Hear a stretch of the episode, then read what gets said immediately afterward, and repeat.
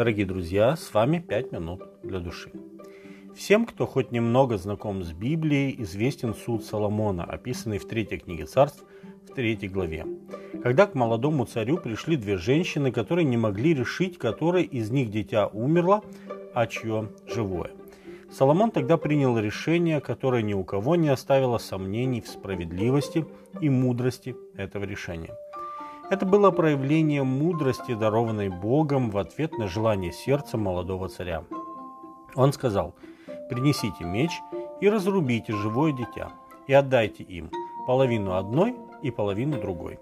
Тогда жалость к родному ребенку побудила мать сказать, «Не убивайте его, лучше живого отдайте ей», а мать мертвого ребенка говорила, «Рубите, пусть не будет ни мне, ни тебе». Тогда всем стало ясно, кто настоящая мать ребенка. И услышал весь Израиль о суде, как рассудил царь, и стали бояться царя, ибо увидели, что Божья мудрость в нем, чтобы производить суд. Третья книга царств 3.28. Одной из важнейших задач царя израильского был справедливый суд. Соломон пишет, «Царь правосудием утверждает землю, а любящий подарки разоряет ее». Притча 29.4. К сожалению, не все цари Израиля и иудеи следовали этому требованию. Царь Давид также судил народ. Правда, его непутевый сын Авесолом коварно клеветал на отца, говоря тем, кто, имея тяжбу, шел на царский суд, что на тебя нет времени у царя. А потом добавлял, вот если бы я был судьей в этом земле, ну то есть царем, я бы судил всех по правде, и всякий бы приходил ко мне. Вторая книга царств, 15 глава, 3-4 тексты. Тем не менее, в Библии записан один суд, которым судил царь Давид, и он поразительно похож на суд Соломона. Это был суд между Мемфивосфеем и Сивой. Мемфивосфей, сын Иоаннафана, внук Саула, был принят Давидом в число тех, кто ежедневно питался за царским столом. Это было проявление удивительной милости к нему. Когда Мемфиосфей был принят Давидом, слуга, который прежде служил в доме Саула по имени Сива, а также его домочадцы, были назначены трудиться на полях Мемфиосфея.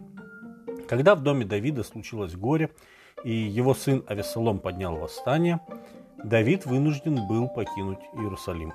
Когда он спускался с Масличной горы, его встретил Сива с провиантом для Давида и его людей. На вопрос Давида, где же Мемфиосфей, Сива ответил, что тот остался в Иерусалиме в надежде вступить на трон, воспользовавшись неразберихой. Вторая книга царств, 16 глава, 3 текст. Тогда Давид говорит, забирай все, что было у Мемфиосфея. Но через несколько дней после победы Давида над мятежным сыном Сива и Мемфиосфей идут к Давиду навстречу. Мемфиосфей не мылся и не брился с тех пор, как Давид покинул Иерусалим. На вопрос Давида, почему он не пошел с ним, Мемфивосфей ответил, что Сива оклеветал его, хотя он собирался идти.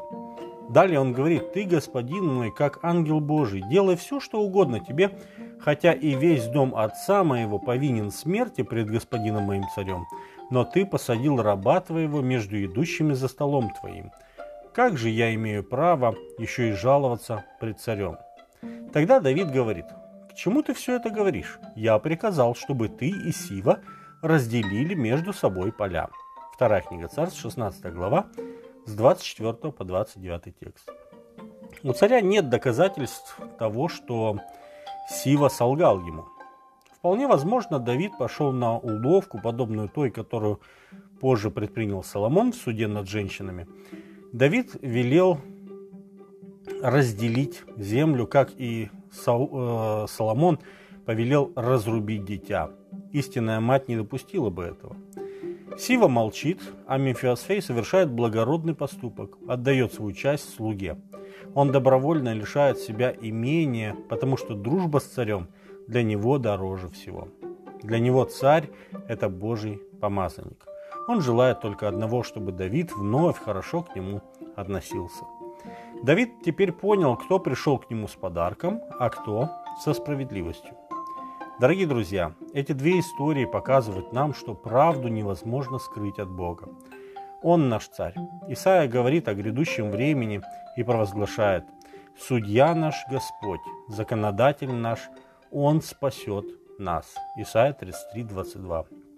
Даже если в этой жизни мы порой терпим несправедливость, Бог судит этот мир и воздает всем по правде. Пусть эта истина подкрепляет вас на пути в отчий дом. С вами были «Пять минут для души».